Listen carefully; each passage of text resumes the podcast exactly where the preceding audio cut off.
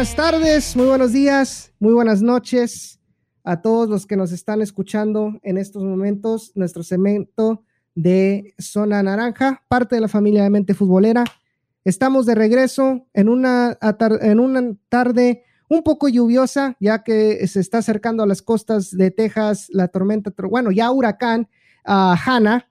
Este, gracias a Dios acá en Houston no, no nos va a tocar lo peor pero qué mejor día para tratar de seguir platicando un poco más del fútbol. Como les dije al principio del primer segmento, eh, nos está acompañando uh, Samuel Juárez a platicar sobre, sobre estos temas.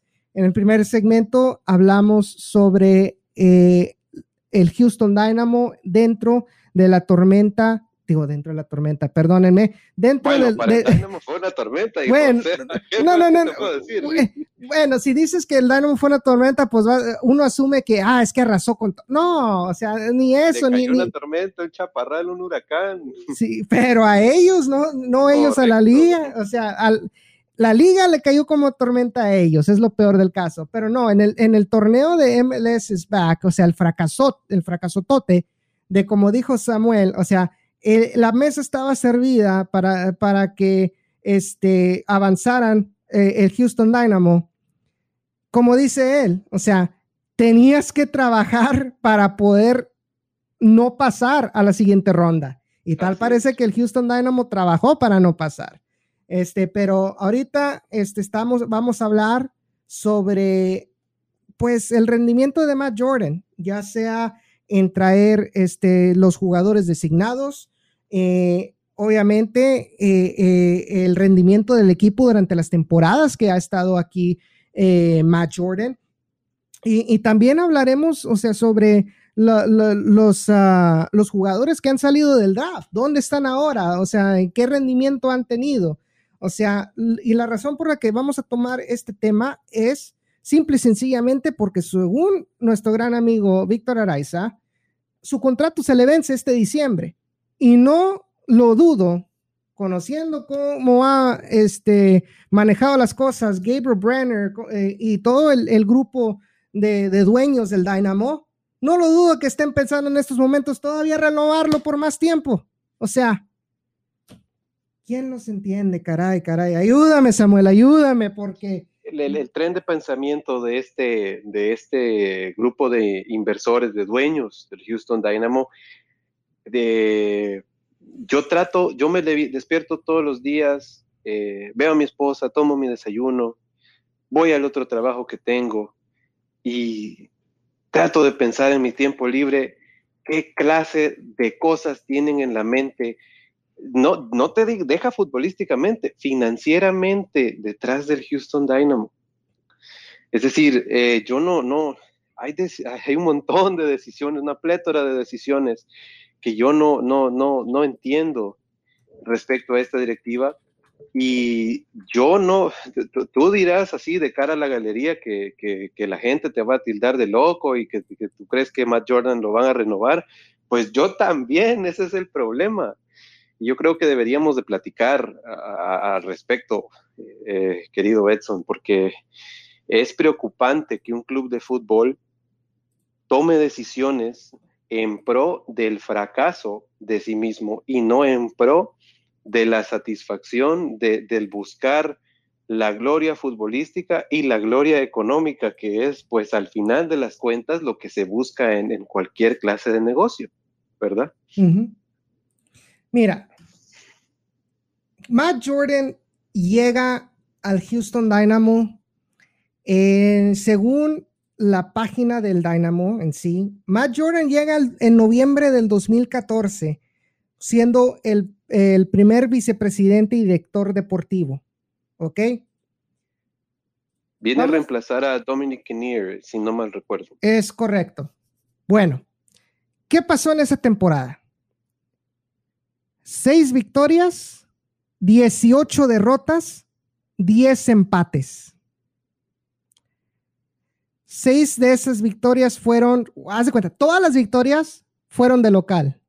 Seis de esas derrotas fueron de, fueron, eh, de local y cinco empates, cero victorias de visitante, 12 derrotas de visitante. Terminamos con 28 puntos, siendo el último lugar. No me acuerdo si es de la conferencia nada más o de plano de toda la liga, pero se terminó en último lugar. Ok, dices, bueno. El, eh, el entrenador era el primer año de Owen Coyle un entrenador que, yo creo que en los noventas, en las Islas Británicas, en la Premier o en la Premier escocesa, eh, hubiera sido otro entrenador del montón, ¿verdad? Solo para poner el contexto. No, sí, aparte ya, venía eh, en, ya venía con una cierta de bullying en contra de él, o sea, desde sus momentos en la que creo que dirigió en la Premier League eh, Owen Coyle, y ya venía haciendo una burla, ya venía haciendo un chiste ese técnico. Y lo peor del caso, lo peor del caso es que se va eh, este Owen Coyle y antes de irse todavía su familia, sus hijos, empiezan a, insultar a la, afición del Dynamo diciendo que no sabían nada de fútbol y que, o sea, que este y que el otro. O sea, cuando, tus, cuando los resultados no te avalan, oye, quédate callado, Ah, ah, o sea, si tienes, dices tú, ah, es que quedé en segundo lugar y todavía me corrieron, bueno, ahí sí ya habla. Pero estás en último lugar, no ganas de visitante, pues quédate calladito, calladito, te ves más bonito. El equipo no, juega nada, ¿con qué cara se ponen a decir, no, que no saben de fútbol? Si el que no sabe de fútbol aparentemente es el entrenador y su equipo de, de acólitos, ¿verdad? Es correcto. Bueno, dices tú, bueno, ok, 2014 fue cuando, fue cuando llegó a finales de 2014, que fue, yo creo que fue después de esta temporada, ¿verdad? Ah, so, vamos a empezar con el torneo 2015, que es cuando realmente es cuando ya tiene cierto, el primer año Matt Jordan. Ok, 11 victorias, 14 derrotas, 9 empates, terminamos 42 puntos, no llegamos a los playoffs.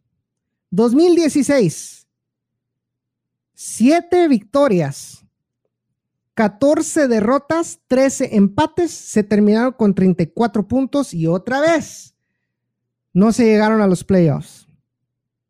Ok, traes a Wilmer Cabrera de RGVFC. 13 victorias, 10 derrotas, 11 empates. Por primera vez en mucho tiempo desde el 2013 que el equipo no daba un saldo positivo en los resultados. Se terminó con 50 puntos, se perdió en la, eh, en la final de conferencia, en contra, si me, acuerdo bien, se perdió con Ciaro. Con Ciaro, así es, con ese gol de, del, del, hasta entonces adorado Will Bruin en la ciudad de Houston. Es correcto. 2018, 10 victorias, 16 derrotas, 8 empates, 38 puntos, se perdieron los playoffs, sí se consiguió la Lamar Hunt US Open Cup, este, pero pues sí, fue en el 2018 cuando se ganó. 2018, así es. Es correcto. Pero se, no se llegaron a los playoffs, que es lo que, a lo que más se, se, este, se quiere en, esta, eh, en esta liga, ¿verdad? 2019, 11 victorias, 18 derrotas, 5 empates, 39 puntos otra vez. No se llegaron a los playoffs. Se corre a Wilmer Cabrera. Llega este Davey Arnold para tratar de salvar las papas en la temporada. Igual no se llega. ¿Verdad? estás, hablando que en, esta, en estos tiempos, pues casi saldos negativos. Son, son seis años son seis años de resultados negativos, eh, no se clasifica playoff. El equipo trae la herencia de los originales Earthquakes, el del original San José Clash, y básicamente eh, el legado de Dominic Kinnear sigue siendo una sombra a este equipo, le sigue siendo una sombra a Matt Jordan, le sigue siendo eh, sombra al legado que dejó Chris Canetti, que fue el que trajo a Matt Jordan desde Montreal, eh, donde, por cierto, yo, investigué un poco esta mañana sobre el legado que había dejado Matt Jordan, el legado entre comillas, y realmente este, se le recuerda de su época de jugador, que dio bastantes cosas a Montreal, a pesar de que estuvo poco tiempo, y después este, su legado como como gente de fútbol, como persona que estuvo trabajando en oficina hasta que terminó siendo el, vicepresidente de operaciones futbolísticas del equipo canadiense y definitivamente en Montreal pues eh, parece que se fue como héroe, ¿no? Pero el detalle es que se va de un Montreal que estaba jugando en la segunda división del fútbol estadounidense y después pasó a ser un equipo de expansión, a ser el 19 equipo de expansión de la MLS y la expectativa de ese equipo era muy diferente y sigue siendo muy diferente a lo que uno esperaría del Houston Dynamo. El Houston Dynamo que nació grande, o bueno, se morfó grande porque nos, nos lo trajeron, trajeron, este, y con dos campeonatos y siempre dando la pelea, siendo un equipo guerrero, básicamente antes de Matt Jordan y antes de Dominic Kinnear, eh, eh, se, esperaba, se esperaba que, en las palabras de Chris Canetti, se dice que se trajo a Matt Jordan para que él ayudara a crear la visión del Houston Dynamo for the years to come, como dicen en inglés, por los años venideros, por esta década. Edson, ¿cuál es la visión del Houston Dynamo ahora a día de hoy, 2020, con 25 años de existencia de la MLS? Te lo pregunto porque desde que yo encontré esta información, primero me enojé y de ahí traté de encontrar o traté de averiguar o traté de figurarme cuál es la visión del Houston Dynamo. Edson, ¿cuál es la visión del Houston Dynamo?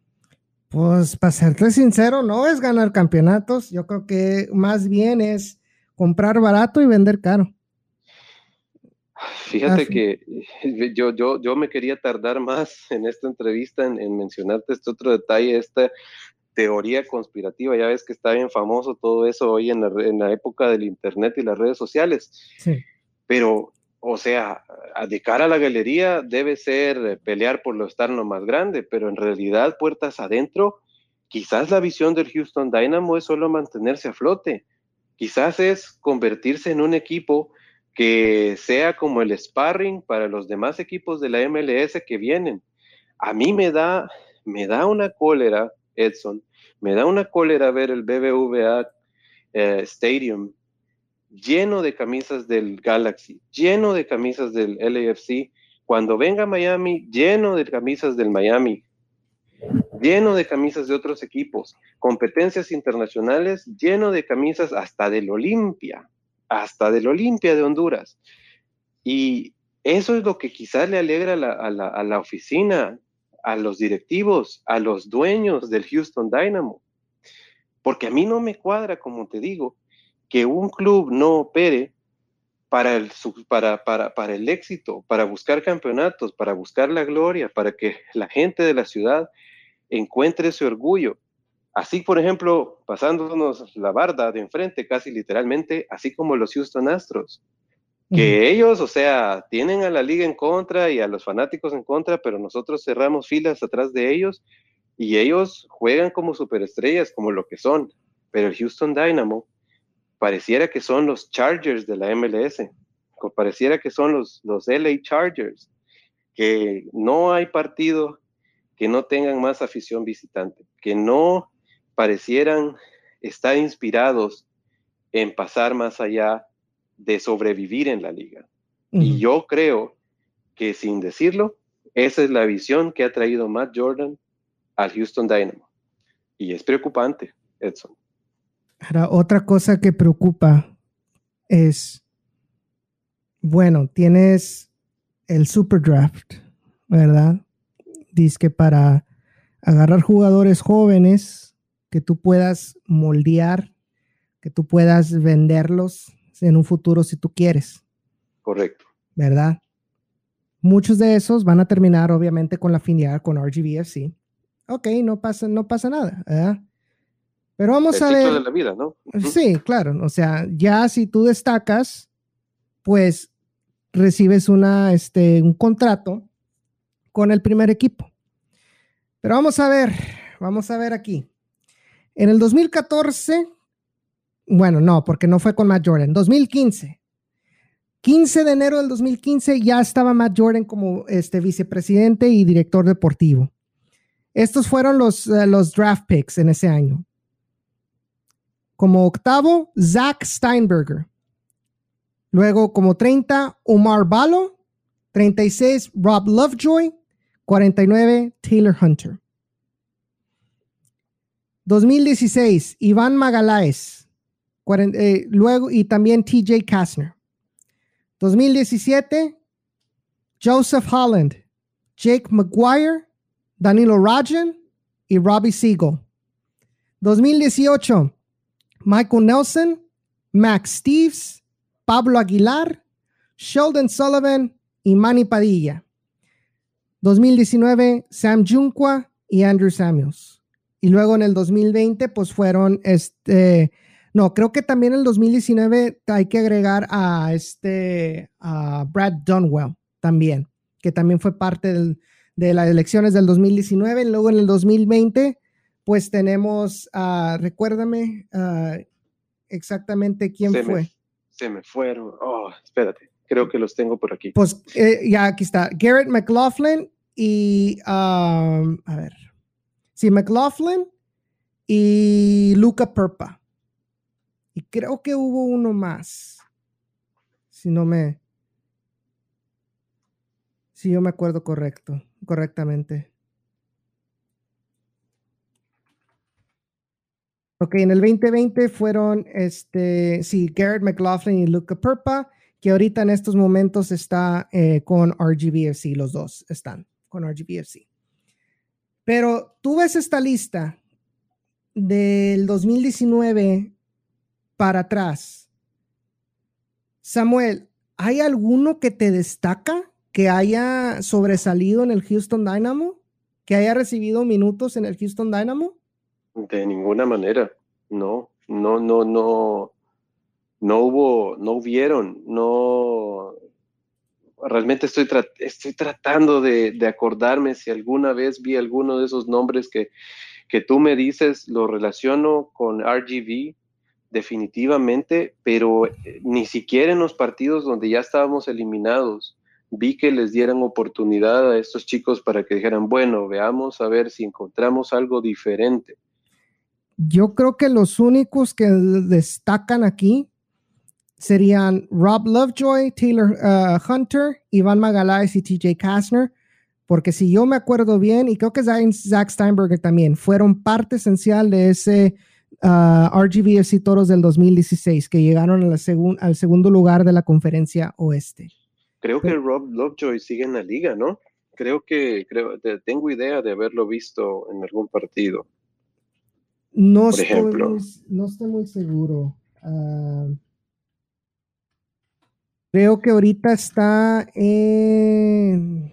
No, se me hace que. Ah, básicamente no. Eh, a, decir verdad, este. No, creo que se retiró. Creo que se retiró, por una lesión. Se retiró, se retiró, sí, así es. Se retiró. Sí.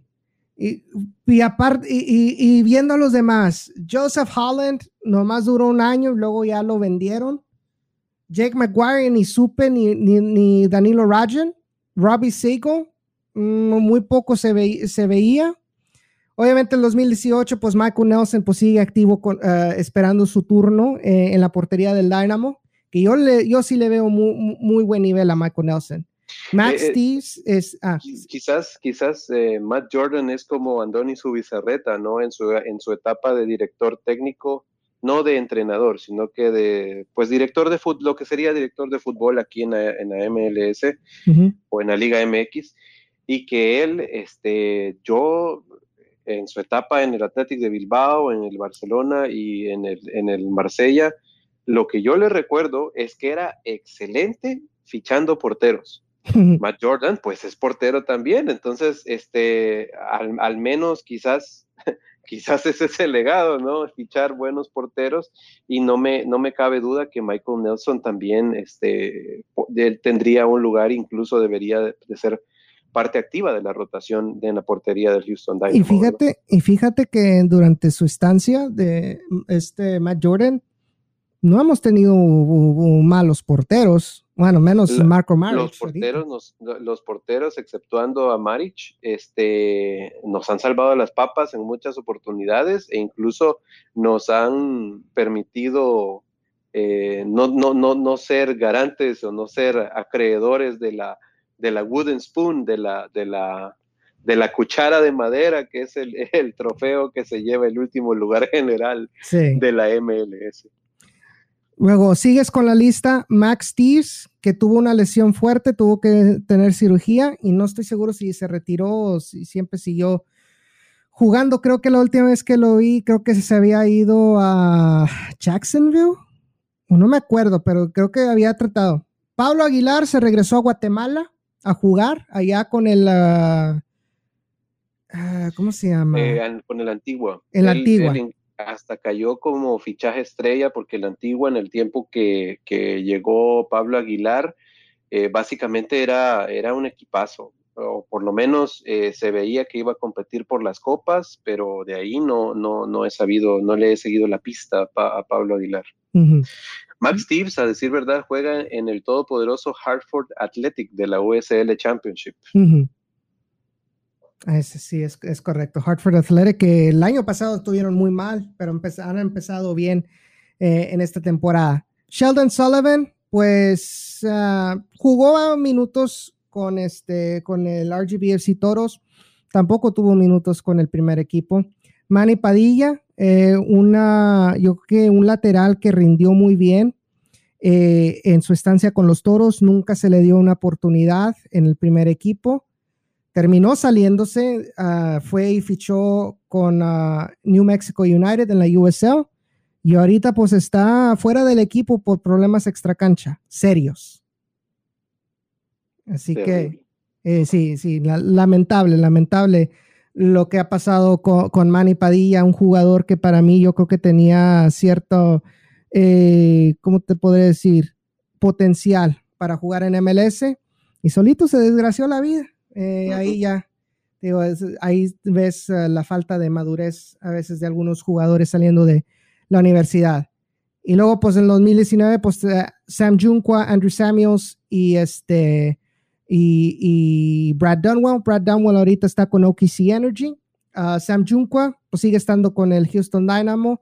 No me convence para nada. Para mí se, jugó contra LAFC, entiendo yo, y también fue el que, o sea, uno, se siente mal desde el, desde el, aspecto humano notar esta clase de cosas, pero desafortunadamente, pues el jugador está en, en una exposición pública demasiado grande. ¿Qué pasa? Este, Sam Junko fue el que eh, eh, básicamente cometió el error contra Minnesota United que nos dejó afuera de la, de la, de la Copa el año, el año pasado. es correcto, falló el penal en la League's Cup también. también. Y cuando ha jugado con RGVSC, a mí no me convence. Para mí se me hace mejor jugador Robert Coronado en la lateral izquierda, pero pues allá, allá ellos en, en, la directiva del Dynamo. Andrew Samuels, buen jugador con RGVSC, yo creo que uno de los más estables. Lastimosamente en esta pretemporada se lastimó, se, se rompió la, el ligamento anterior cruzado y pues ya sabemos que esto, eso es de tirada larga. Y, delicado, sí. sí. Y pues ahora, como les digo, Garrett McLaughlin y Luca Perpa con, con RGVFC no tienen contrato, creo que no tienen contrato con el MLS. Ah, son considerados eh, jugadores 100% de, de, los toros. Este, pero, pues te digo, en, este año se tienen que demostrar. Y yo creo que eh, eh, si ves tú toda esta lista de, de estos uh, draft picks, desde que ha llegado Matt Jordan, como te digo, ninguno ha, ninguno ha, destacado. Yo creo que eso habla de un pésimo ojo de talento por parte de Matt Jordan al momento de escoger a estos, este, a, estos jugadores o de plano es de que el Dynamo es inepto en poder desarrollar estos jugadores para que estén preparados a jugar en la MLS. O, será posible, Edson, y te vuelvo a tirar, te, tiro la pared, que el Dynamo realmente es otro de esos clubes que básicamente por pena quizás dicen, no dicen paso, pero escogen a cualquiera que medio se ve bien y, ya. Porque realmente este, hay jugadores que no traen, que no tienen mucho cartel, por ejemplo, a Nick Lemoyne, el año pasado la irrupción de, Salazar, del beliceño, o que tiene pasaporte de Belice, que yo entiendo que ellos no fueron seleccionados por el Dynamo, pero que han tenido otro tipo de irrupción la clase de irrupción que se tiene en el Houston Dynamo, que son algunos partidos aquí y allá, ¿no? Nick Lemoyne, que es el que, es, el que este año está aparentemente entrando en, la dinámica del primer equipo, pero ¿no crees que el Houston Dynamo realmente, por cualquier cantidad de razones, no creen en el, en el super draft? Pues yo, yo creo que no lo toman en serio, entonces, si tú, si tú me estás diciendo esto y que no le, no le dan cierta este, atención a, poder desarrollarlos bien, yo creo que van a, como dicen, ahí, no, ahí nomás a ver qué sale eh, en el draft y el que sale perdiendo, pues obviamente es su filial y, el primer equipo también. Ahora, yendo, yéndonos también, yo creo que voy, a mencionar esto rapidito antes de que, se nos... Uh, lleguemos al final de este segmento, este, es de que el Houston Dynamo, hablas, ah, mencionaste tú a Michael Salazar, pero ¿cuántos jugadores de RGBSC, especialmente los primeros años de los Toros, jugadores como Charlie Ward, este, uh, ¿cómo, se, ¿cómo, se, llama? George, uh, George Malky, este también, pues Memo sí, sí fue el que destacó, pero Ward, Malky, este, Kevin García, Eric Bird, o sea, jugadores que destacaron ese primer año, del mejor año que ha tenido Toros en su historia, y nunca les dieron una oportunidad eh, en el primer equipo, pero sí bien que se los quitaron a, los Toros. Pero Kevin García, yo tengo, yo tengo pesadillas. O sea, a mí, yo tengo dos clases de pesadilla, querido Edson. Número uno, hay unas veces que yo estoy viendo como un precipicio y de que alguien me empuja. Y número dos, ver a Kevin García en, en de naranja. Porque qué, qué barbaridad. O sea, es decir, eh, quizás quizás él fue uno de los jugadores que eh, en USL de, pronto él, él, había encontrado su nicho y trató de aprovechar, de, enriquecerse de la oportunidad, enriquecerse profesionalmente, futbolísticamente, ¿no? Eh, de la oportunidad de pertenecer al Houston Dynamo, de las oportunidades que le daban en su momento Wilmer Cabrera y, pero realmente nunca, nunca explotó a mi juicio e incluso este, quizás él tenía algún, algún tipo de, bloqueo mental que, no, a mi juicio, no, no, no, no, no, no daba eso que prometía o que le veían los entrenadores. Pero ese, pero ese soy yo, ¿no? Es mi opinión muy personal, querido Edson. Bueno, y para, bueno, para terminar este segmento, eh, Matt Jordan, de lo que hemos estado hablando, no tiene ojo para el talento de, draft picks, no tiene buen ojo para traerse jugadores designados. O sea, vamos a ser sinceros, Tomás Martínez ha dado más pena que gloria. Uh, Mauro Manotas, yo creo, y Albert Relis, pues son los que se, son los que yo creo que se salvan. Y Elis fue oportunidad de, de, mercado, te lo, te lo apuesto, porque Monterrey, este, quizás de, buenas a primeras lo hubiera regresado a Olimpia o lo hubiera prestado a Necaxa, por decir algo, que ha tenido historia con los, con los jugadores hondureños, pero quizás fue una oportunidad de mercado y Matt Jordan eh, dijo, bueno, a que, que, venga Houston y pues ha pasado lo que ha pasado, que Elise ha sido el jugador más, no sé si más grande que ha tenido el, el, club, eh, podría ser eh, respecto a extranjeros, porque Brian Ching, Don Brian Ching alabado sea Brian Ching, pero este, realmente no, no, estoy tan seguro si fue Matt Jordan, sino que fue una oportunidad de mercado, pero realmente con la oscuridad que se manejan estos temas, pues Matt Jordan se, definitivamente se pondría la, la, medallita en ese caso. Bueno, pues uh, muchas, muchas gracias este, por eh, eh, escucharnos en este segmento. Vamos a terminar con un último segmento en unos cuantos uh, minutos, así que no se nos vayan. Y no se, no se les olvide uh, de sintonizarnos en, este, en, en, medio, por medio de Spotify y Pocket Cast. Uh, este, este programa que se llama Zona Naranja, parte de la familia de Mente Futbolera. Volvemos en unos instantes.